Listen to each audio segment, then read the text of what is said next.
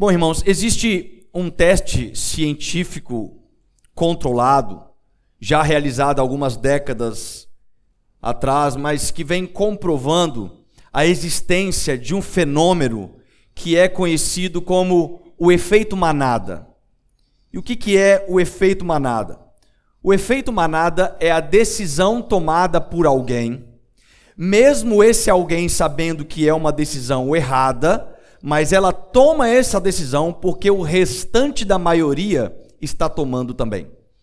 Então ela, ela precisa se sentir parte do grupo, ela precisa fazer parte da manada, ela não quer tomar uma postura isolada, mesmo sabendo que aquela é a postura correta a ser feita. Porque se ela fizer uma postura diferente dos demais, ela vai se sentir fora do grupo, ela se sente isolada daquele grupo.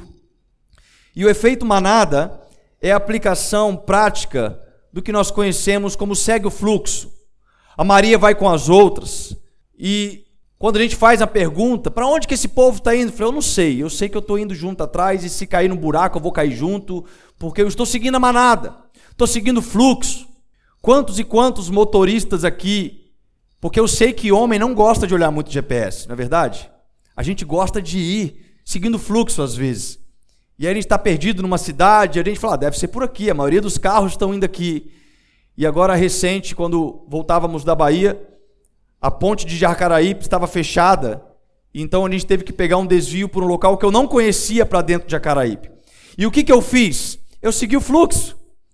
E de repente, ao seguir o fluxo, estavam vários carros parados em uma rua sem saída, porque ninguém sabia o caminho, e foi aquela embolação para tentar dar ré, para tentar voltar até que a gente resolveu fazer algo diferente, fazer algo que pudesse trazer um norteamento para nós.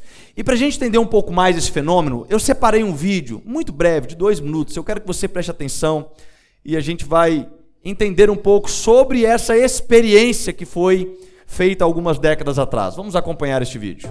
O que a ciência pode revelar sobre a susceptibilidade da mente humana? Desde a década de 50, cientistas conduzem experiências sobre a conformidade ao grupo e como líderes como Manson manipulam seus seguidores. O psicólogo Dr. Solomon Ash foi um dos primeiros a estudar o poder da conformidade. Ash queria saber se havia alguma coisa estranha ou especial em pessoas que seguiam líderes malucos ou se Pessoas comuns, como eu e você, poderiam ser levadas a isso sob certas circunstâncias. O experimento de Ash sobre conformidade é famoso entre os psicólogos sociais, como o Dr. Benjamin Zablock.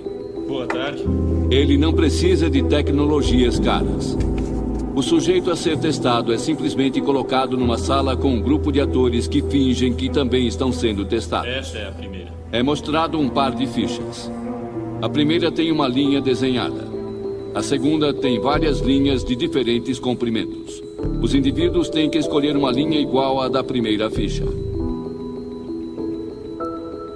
Todos os atores que fingem estar sob o teste dão a resposta errada. B.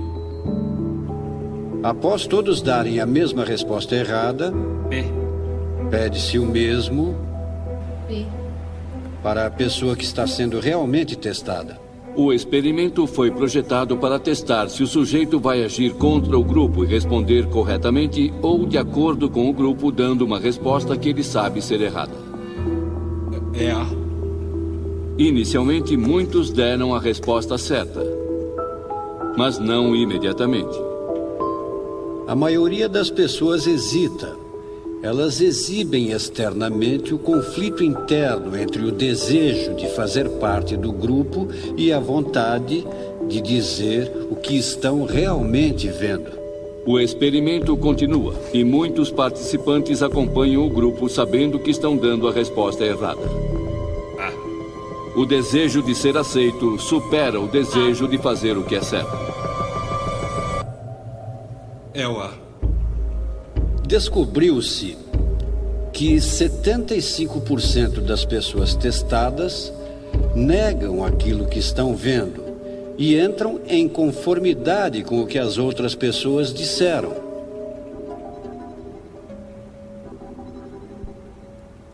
E não porque havia motivos legítimos para a incerteza, mas sim porque elas foram levadas pela força da conformidade com a opinião unânime do grupo. Os cientistas atribuem esse comportamento a um fenômeno conhecido como pensamento de grupo. Líderes de seitas como Charles Manson, cuja força vem da criação de um pensamento de grupo unificado, são rápidos em explorar as necessidades e desejos básicos de fazer parte de um grupo para manipular os outros. Muito bem. Então tá aí um experimento feito com alguns psicólogos que comprovam que o questionamento interno, mesmo sabendo que aquilo que você está vendo condiz com a sua coerência emocional e de conhecimento, mas pelo fato de outros estarem falando, você acaba querendo participar do grupo, fazer parte daquela daquele grupo de pessoas.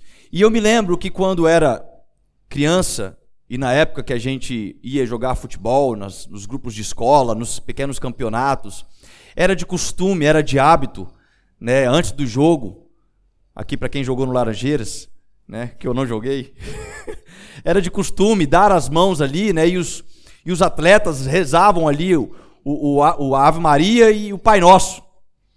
E como cristão, a gente aprendeu o Pai Nosso, então a gente orava o Pai Nosso junto. E quando eles começavam a rezar o Ave Maria, eu ficava totalmente des, des, descontrolado, porque eu nem sabia rezar o Ave Maria. E eu ficava me sentindo fora, porque todos os meus amigos, até os cristãos, rezavam Ave Maria porque fazia parte do grupo. Né? Então aquilo trazia uma, uma briga interna comigo, exatamente porque a vontade não era simplesmente, ah, eu tenho que rezar Ave Maria, não, eu só quero fazer parte do grupo. Porque isso é, uma, é, uma, é um efeito que existe, é essa manobra de Maria vai com as outras. E por que, que eu estou falando isso como introdução deste sermão de hoje. Porque Jesus, em Mateus capítulo 5, ele inicia o chamado Sermão do Monte. E dentro do capítulo 5, 6 e 7, Jesus vem desdobrando alguns ensinamentos para os cristãos muito particulares, muito especiais. E em um desses exemplos, que é o qual nós lemos no versículo 13 em diante, Jesus ele começa dizendo: Vós sois o sal da terra. Ele praticamente finaliza, depois de falar sobre outras nove bem-aventuranças, ele então, nesse verso 13, ele diz que, em primeiro lugar, nós somos o sal da terra. E a parte interessante nesse texto é que Jesus ele não explica de fato sobre o que nós devemos para sermos o sal da terra. Ele não explica. Ele afirma algo, ele fala: vocês são o sal da terra. Ele não diz o que deve ser feito para se tornar o sal da terra, mas ele diz: vocês são o sal da terra. A única coisa que a gente pode entender sobre ser o sal da, da terra é quando ele faz uma pergunta ao concluir a sua frase, dizendo: O que, que acontece se este sal for insípido? Se este sal não tiver sabor? Então a pergunta não é sobre se não tiver sal. A pergunta é se o sal for insípido, com que há de salgar? Se este sal não tiver sabor, como que vai ter finalidade? E para a gente entender um pouco melhor, nesse primeiro ponto desta mensagem sobre ser o sal da terra, eu quero fazer uma viagem histórica com você. Porque quando Jesus ele falou de sal da terra, ele começa trazendo uma realidade que fazia parte daquela cultura. Seria fácil para eles interpretarem o porquê Jesus estava usando uma figuração de sal da terra. Quando a gente olha as outras nove bem-aventuranças que acontecem no Mateus capítulo 5, Jesus ele usa algumas parábolas, ele usa algumas situações talvez um pouco mais difíceis de ser interpretada, mas quando ele chega no final desta parte, desta porção do Sermão do Monte, Jesus ele traz um simbolismo, ele traz uma figura, ele traz algo comparativo que era comum a qualquer uma das pessoas que estavam ouvindo aquele sermão. Porque o sal era presente na vida de todos que estavam ali. O sal, ele não era somente o que temperava o alimento para o povo naquela época, mas o sal era também um, um produto necessário para manter o alimento, preservar o alimento. O sal ele teve um valor extremamente importante para a sociedade daquela época, porque naquele tempo de Jesus não existia eletricidade. Se não existia eletricidade, não havia freezer para guardar as carnes, não havia geladeira para refrigerar os alimentos, principalmente as carnes. Então, uma das coisas que eles faziam para preservar os alimentos era salgar as carnes e enterrá-las, para que elas pudessem ser preservadas por mais tempo. Você imagina você matar um animal grande para a tua família e você não vai ter condições de comer aquela carne toda no primeiro dia. E se você deixar passar dois, três dias, o que aconteceria com aquela carne? Ela estragaria. Então o povo tinha o hábito, a cultura, fazia parte da sociedade, salgar as carnes para preservar o alimento. O sal era algo tão importante, indispensável naquele tempo, que o próprio Império Romano ele pagava alguns dos seus soldados com porções de sal. Daí que vem a palavra salário, que é do grego sal, salarium.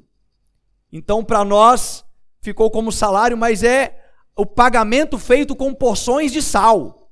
O pagamento pelo meio do trabalho dele, pelo dia do trabalho daquele soldado romano. Então, sal era uma figura presente e entendida por todas as pessoas naquele tempo, mas também tinha um conhecimento geográfico da época. Porque o sal também é algo muito conhecido no Mar Morto. Em Israel tem a presença deste Mar Morto. E o que é o Mar Morto, irmãos? O Mar Morto é um acidente geográfico. Nesta parte aqui nós temos o, o, uma montanha que mostra mais ou menos o nível do mar aqui, nesse traço. E aqui nessa porção embaixo nós temos o Mar Morto. O Mar Morto ele é um acidente geográfico, 400 metros abaixo do nível do mar. Isso é o Mar Morto. Quando a gente olha no mapa, a gente percebe que o Mar Morto ele ele nasce aqui em um vale, ele passa pelo Mar da Galileia, depois ele entra no Rio Jordão, depois ele passa novamente por uma outra porção de água e depois ele chega no Mar Morto. É um rio que nasce e vai descendo, descendo naquela, naquele acidente geográfico até chegar no Mar Morto. Mas existe uma curiosidade com o Mar Morto. Porque a água que nasce na sua fonte ali no Monte Hermon, depois passa pelo Rio Jordão, entra no mar de Genezaré, depois passa pelo Rio Jordão novamente, são águas doces que estão correndo. O mar de Genezaré, inclusive, não é um mar, é uma grande lagoa de água doce, mas ela é tão grande, a extensão dela é tão quilométrica que de fato parece um mar. Mas é água doce, peixes de água doce estão vivendo ali. Mas quando esta água deságua dentro do mar morto, ela se torna a maior concentração de sal que existe na face da terra por metro cúbico de água. Para você ter uma ideia, se você for aqui na praia mais próxima que nós temos, provavelmente Bicanga, Manguinhos, e você fizer um experimento, você vai perceber que a cada litro de água você vai encontrar cerca de 35 gramas de sal. Um bom mineiro, a primeira vez que chega na praia, o que, que ele faz? Ele, ele experimenta a água. É claro que ele experimenta a água. Ele chega, eu preciso ver se é salgado mesmo. Ele vai lá e dá aquela bicadinha na água e ele percebe que a água de fato é salgada. A cada litro de água, nós vamos ter correspondente a 35 gramas de sal. Mas no Mar Morto é diferente. A cada litro de água no Mar Morto, você vai encontrar 335 gramas de sal. Isso é praticamente 10 vezes mais a quantidade de uma água salgada de um mar. A água do Mar Morto é tão salgada que não existe vida. A água do Mar Morto é tão salgada que você não consegue afundar, porque o sal te faz flutuar. Ou seja, o sal era presente também na geografia do povo. O povo tinha o conhecimento sobre o Mar Morto, que era algo muito salgado. Mas o sal também era presente na devoção do povo judeu. O judeu ele tinha o sal presente na sua devoção diária. Quando o povo ele ia no templo, eles praticavam o que foi ensinado por Moisés. Em Levítico, capítulo 2, versículo 13, diz: E todas as tuas ofertas dos teus alimentos temperarás com sal, e não deixarás faltar a tua oferta de alimentos, o sal da aliança do teu Deus. Em todas as tuas ofertas oferecerás sal. Veja que interessante, quando Jesus ele traz uma figura comparativa para o povo, ele faz com a intenção de que todo o povo pudesse compreender o poder daquela figura, seja pela função de temperar o alimento, seja pela função de preservar o alimento, seja pelo conhecimento geográfico, seja pelo conhecimento dos judeus que fazia parte da sua devoção diária no templo. Então o sal estava presente na economia, o sal estava presente na geografia, o sal estava presente na cultura e o sal estava presente na religião. Jesus pega agora e fala assim: vocês são o sal da terra. E o sal é algo incrível, porque o sal, mesmo sendo colocado dentro do alimento com uma porção muito pequena, ele tem o poder de mudar o sabor de um alimento. Mesmo sendo algo invisível num prato de comida, você consegue perceber a presença se aquela comida tem sal ou não tem sal, não é verdade? Você sabe, essa comida tem sal, mas você não vê o sal. Mas foi pego uma pitadinha de sal e colocado ali na comida, e você consegue sentir o sabor do sal. E a mensagem que Jesus passa é como se fosse um conselho da seguinte forma: olha, vocês não podem agir em um efeito manada. Vocês não podem. Vocês são o sal da terra, vocês são uma pitadinha. Vocês são algo que não vai ser visível, vocês são algo que vai se misturar em meio a uma multidão de comida, mas vocês não podem se tornar insípidos. Vocês não podem perder o gosto. Vocês têm que cumprir uma função. Vocês têm que cumprir um propósito. E qual que é o propósito sal em um primeiro momento? Em um primeiro momento, o propósito é salgar aquela comida, temperar aquela comida, fazer a diferença. Não é sobre não ter sal. Jesus fala sobre não saber usar o sal que nós somos. Então, como sal, nós temos que continuar dando sabor. Nós temos que continuar impondo os nossos valores na sociedade que anda contrária às ordens, ao entendimento, ao conhecimento de Deus. Nós não vamos fazer o que o mundo faz simplesmente para nos sentir parte do mundo. Sabe por quê? Porque você não é parte do mundo. Você não faz parte deste mundo. E o que nos faz então ser um sal com sabor? É ter em nós a essência da doutrina de Jesus Cristo, do cristianismo, do evangelho, daquilo que nos transforma, daquilo que nos realiza um propósito. E Paulo, ele fala isso em Romanos capítulo 12, versículo 2, dizendo: "E não sede conformados com este mundo, mas sede transformados pela renovação do entendimento, para que experimenteis qual seja a boa, agradável e perfeita vontade de Deus." Paulo está dizendo: olha, não seja a Maria vá com as outras. Não seja conforme, vocês não têm a forma do mundo, vocês não têm a prática deste mundo. Eu sei que o mundo vai querer fazer de tudo para que você se sinta parte dele, mas nós não somos como o restante do mundo, nós somos o sal da terra. Nós somos exatamente aquilo que faz a diferença neste mundo, aquilo que traz o sabor, aquilo que traz uma evidência de que algo temperou aquele local, de que algo fez é, é, algo mudar aquele sabor. Então, se Jesus traz o entendimento, trazendo pelo contexto cultural, que o sal servia para salgar um alimento e para preservar um alimento, quando nós olhamos de forma oposta a este entendimento, e ele diz que se vocês não cumprirem o seu propósito, Jesus está dizendo o seguinte: vocês não somente serão insípidos, como também vocês vão gerar o apodrecimento daquilo que deveria ser preservado. Se o sal tem como propósito trazer sabor e preservação, o oposto disso é perder o sabor e a putrefação, o apodrecimento daquilo que deveria ser mantido.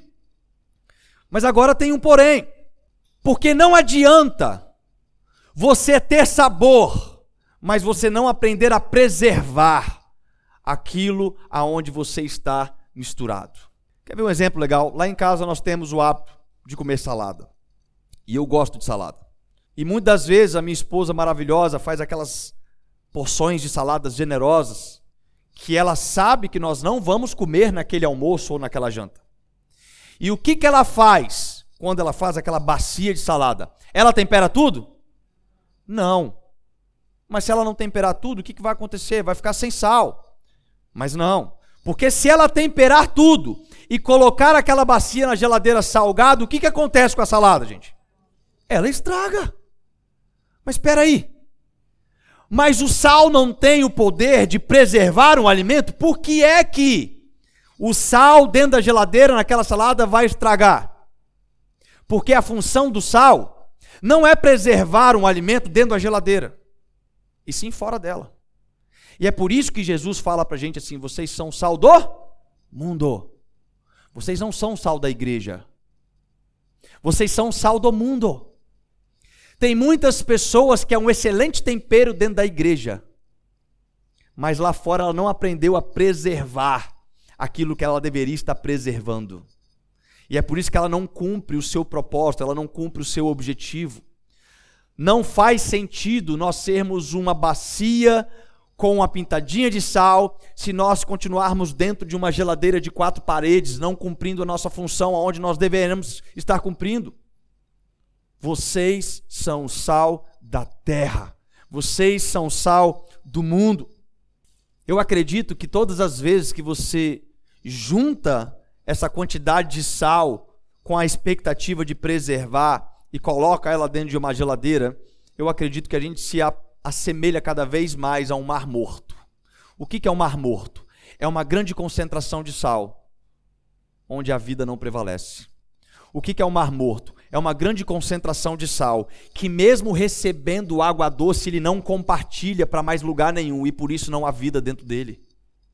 O que é o Mar Morto? É um local onde, mesmo recebendo água doce do Rio Jordão, e por ele não compartilhar isso com ninguém, é o único acidente geográfico do planeta Terra que deveria estar enchendo todo ano, mas o Mar Morto ele diminui cerca de um centímetro por ano. Porque aquilo que não é compartilhado com sal estraga. Está fazendo sentido para você, amém? Jesus está dizendo assim para você hoje: você é o sal da terra. Você é o sal da terra. Então não adianta ter sal à vontade, mas não gerar vida.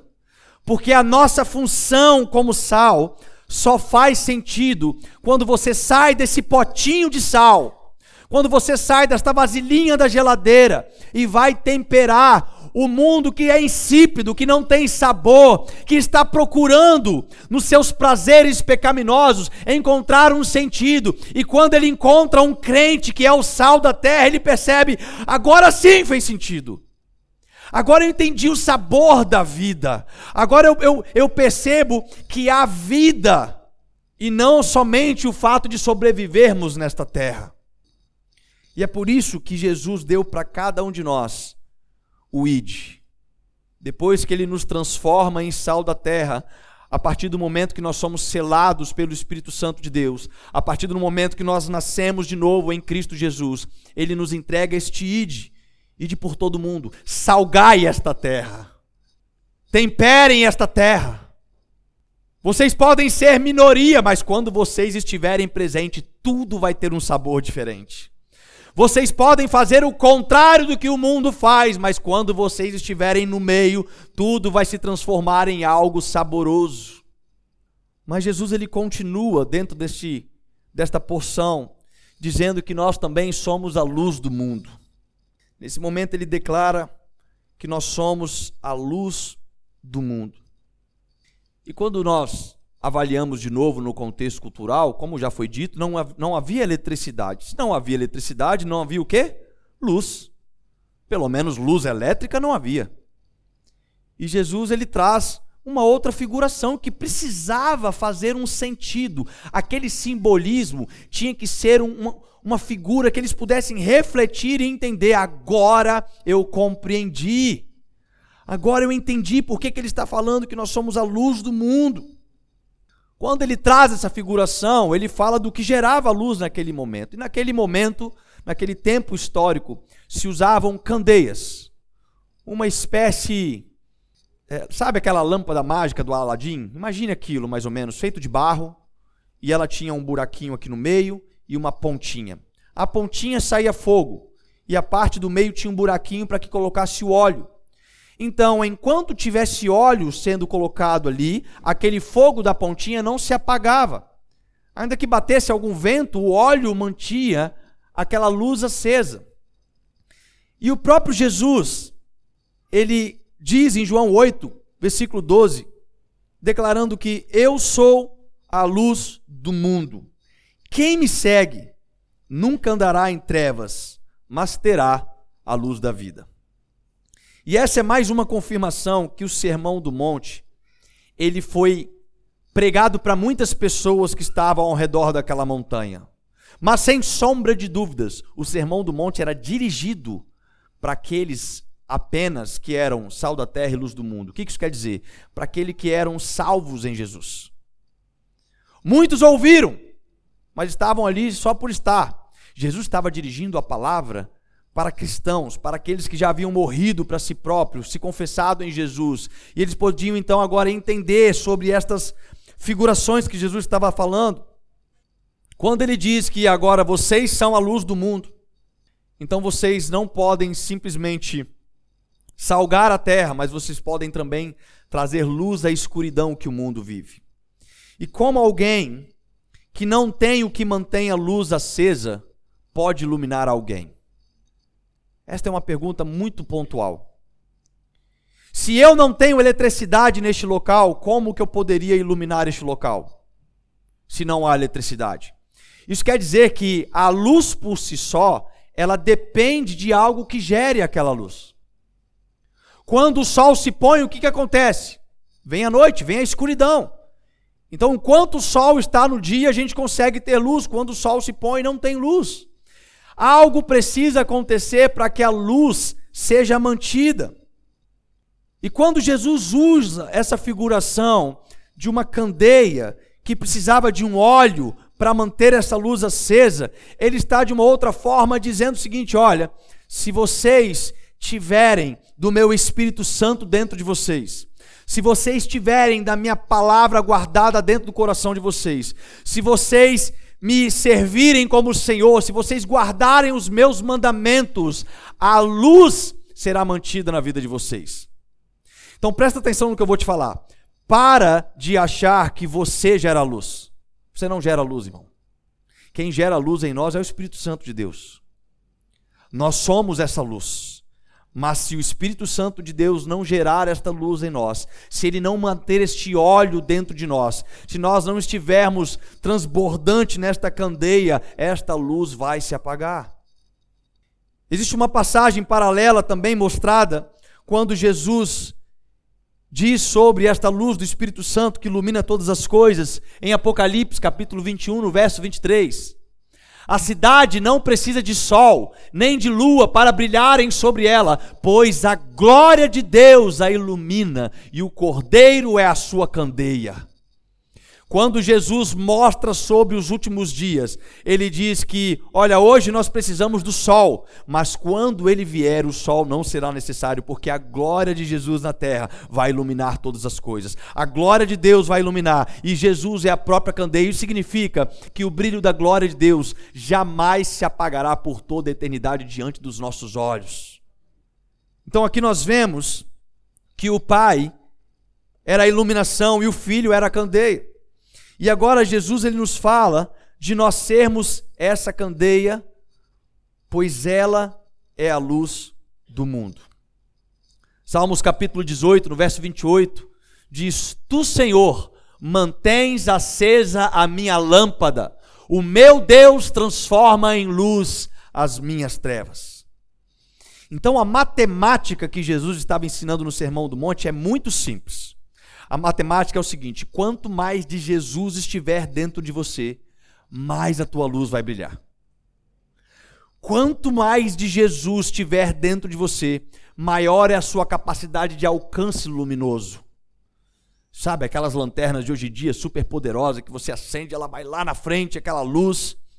Se eu acendo um palito de fósforo aqui numa escuridão, eu consigo iluminar esse pedaço. Mas se eu acendo um refletor com uma alta quantidade de kelvins e com uma potência muito forte, aquela, aquilo vai iluminar uma grande parte, um estádio de futebol, e é a mesma matemática. Quanto mais de Jesus tiver dentro de você, mais longe será o alcance da sua luz, mais, mais pessoas serão iluminadas a partir daquilo que está brilhando na sua vida. Porque é impossível, irmãos, apagar o brilho de Jesus em nós. João capítulo 1, verso 5 diz que a luz brilha nas trevas e as trevas não a derrotam.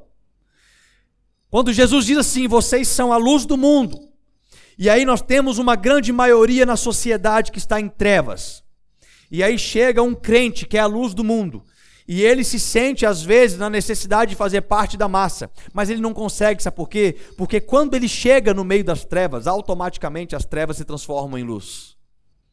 O povo começa a ver agora uma luz no fim do túnel, eles começam a ver agora uma condição de enxergar algo porque eles não enxergavam nada. E é por isso que talvez eles estão dando respostas erradas, achando que a letra A, naquele teste que foi feito, deveria ser letra B, mas na verdade eles não conseguem enxergar.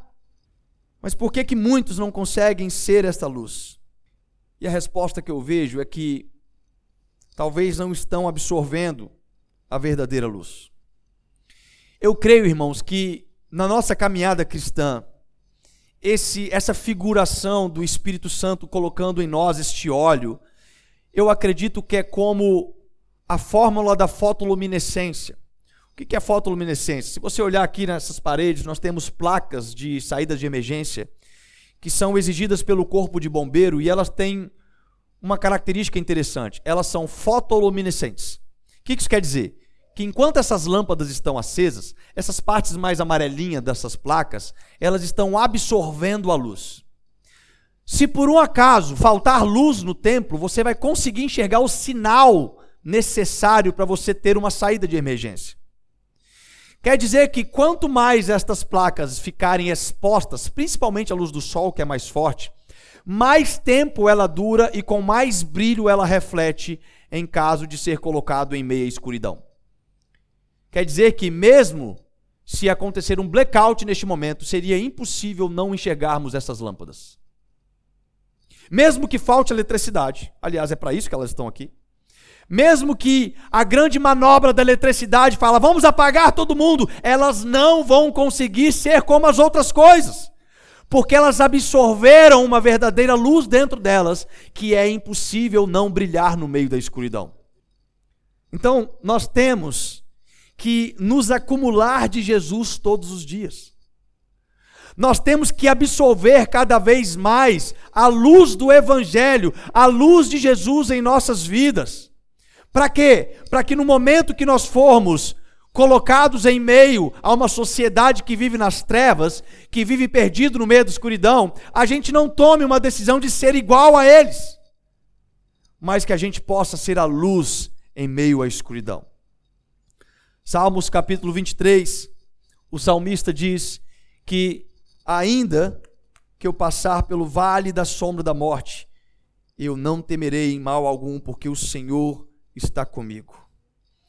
Porém, meu irmão, se o Espírito Santo de Deus não estiver contigo, será que no vale da sombra da morte, em meio à ventania do inimigo, em meio ao, ao, às tempestades da vida, a luz da sua candeia vai continuar acesa? Muitas candeias estão se apagando no meio das tempestades da vida. Muitas, muitas candeias estão, estão perdendo a sua luz, porque não é porque ela deveria apagar, mas é porque está deixando de colocar o óleo, está deixando de absorver a luz de Deus, está deixando de absorver o óleo do Espírito Santo de Deus. E lá em João capítulo 12, versículo 46, Jesus diz: Eu vim ao mundo como luz, para que todo aquele que crê em mim não permaneça nas trevas. E quando Jesus é crucificado, no terceiro dia ele ressuscita, depois de 40 dias ele é assunto aos céus, ele volta ao Pai, ele nos envia o Espírito Santo de Deus. que é quem? Que é exatamente aquele que hoje mantém a nossa luz acesa. Então, novamente, nós vemos a responsabilidade que Jesus nos entrega. Porque ele não, ele não te chamou para ser sal da igreja, ele te chamou para ser sal da terra. Ele não te chamou para ser luz na igreja, ele te chamou para ser luz no mundo. Mas quantos de nós criamos um estereotópio? Quantos de nós, depois que viramos cristãos, deixamos algumas amizades seculares? Não, eu não posso mais andar com meu amigo porque ele não é crente. Quem te falou isso? Como é que você vai brilhar na vida de um amigo não crente se você não vai lá com a luz perto dele? Se você não vai lá mostrar a diferença, não, mas as atitudes que ele faz não são condizentes com aquilo que a Bíblia ensina, mas você não precisa fazer as mesmas coisas. Muito pelo contrário, você precisa iluminar a vida dele através da luz de Jesus que brilha na sua vida. Então não adianta ser luz e, e colocar um balde em cima dessa luz. Por que, que as nossas luzes ficam no teto, irmãos? Porque quando elas são colocadas no alto, elas abrem um foco de iluminação maior.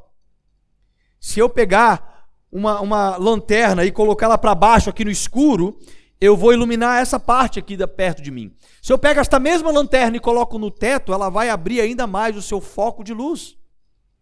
E quando Jesus fala o seguinte: olha, não adianta acender uma luz e colocar um balde em cima dela. Não adianta tentar esconder uma cidade edificada na montanha, porque ela vai brilhar com a luz. Não adianta.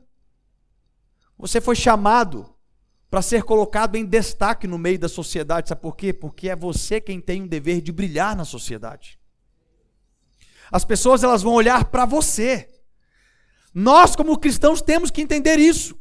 Quando chegamos na, na, empresa que trabalhamos, no órgão público que nós trabalhamos, em meio ao trânsito, em meio às situações do dia a dia, as pessoas elas precisam olhar para nós e esperar uma resposta de luz.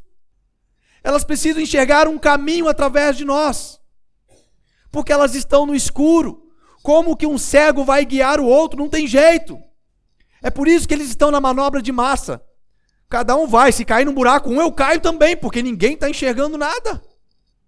Agora, se chega um crente no meio, se chega um cristão, que ele tem a luz de Cristo na vida dele, as coisas começam a ser iluminadas ao nosso redor.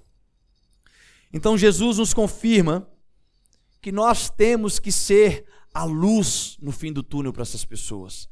Nós temos que ser exatamente a luz que ilumina o caminho do perdido, temos que ser a luz que dissipa as trevas.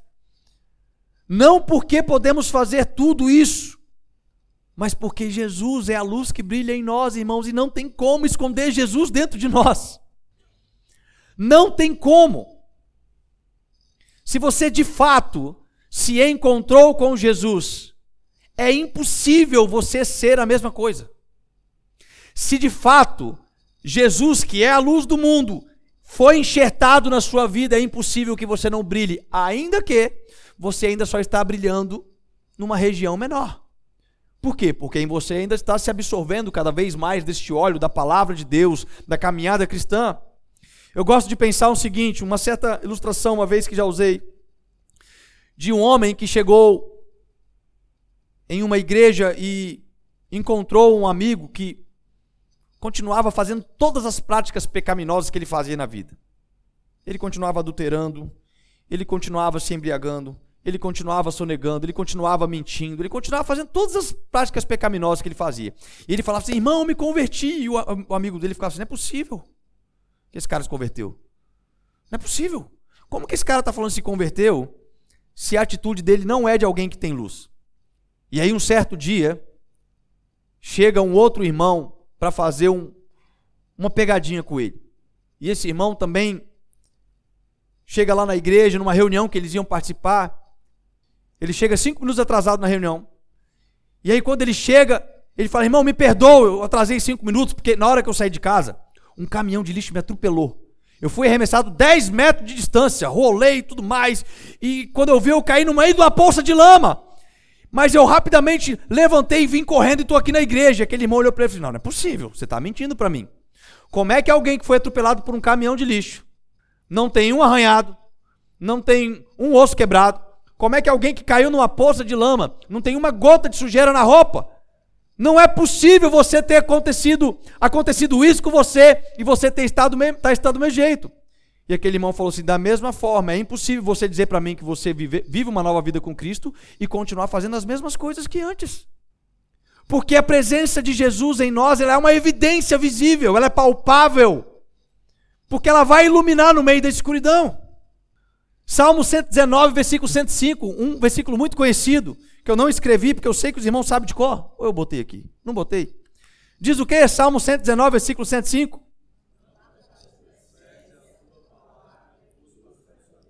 Maravilhoso. Lâmpada para os meus pés é a tua palavra, e luz para os meus caminhos. Quando eu recebo Jesus, eu consigo enxergar onde eu piso. Quando eu recebo Jesus, eu consigo iluminar o caminho que eu estou seguindo. Isso é a palavra de Deus em nós. Na carta de 1 Pedro, capítulo 2, versículo 9, diz que vocês, porém, são geração eleita, sacerdócio real, nação santa, povo exclusivo de Deus, para anunciar as grandezas daqueles que os chamou das trevas para a maravilhosa luz.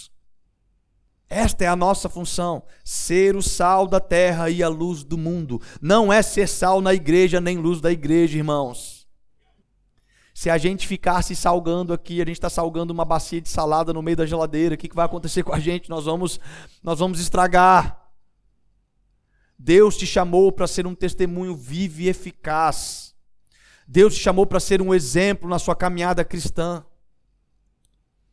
E isso demanda absorver cada vez mais da palavra de Deus, do conhecimento de Jesus Cristo, para que a gente possa continuar caminhando numa vida cristã exemplar.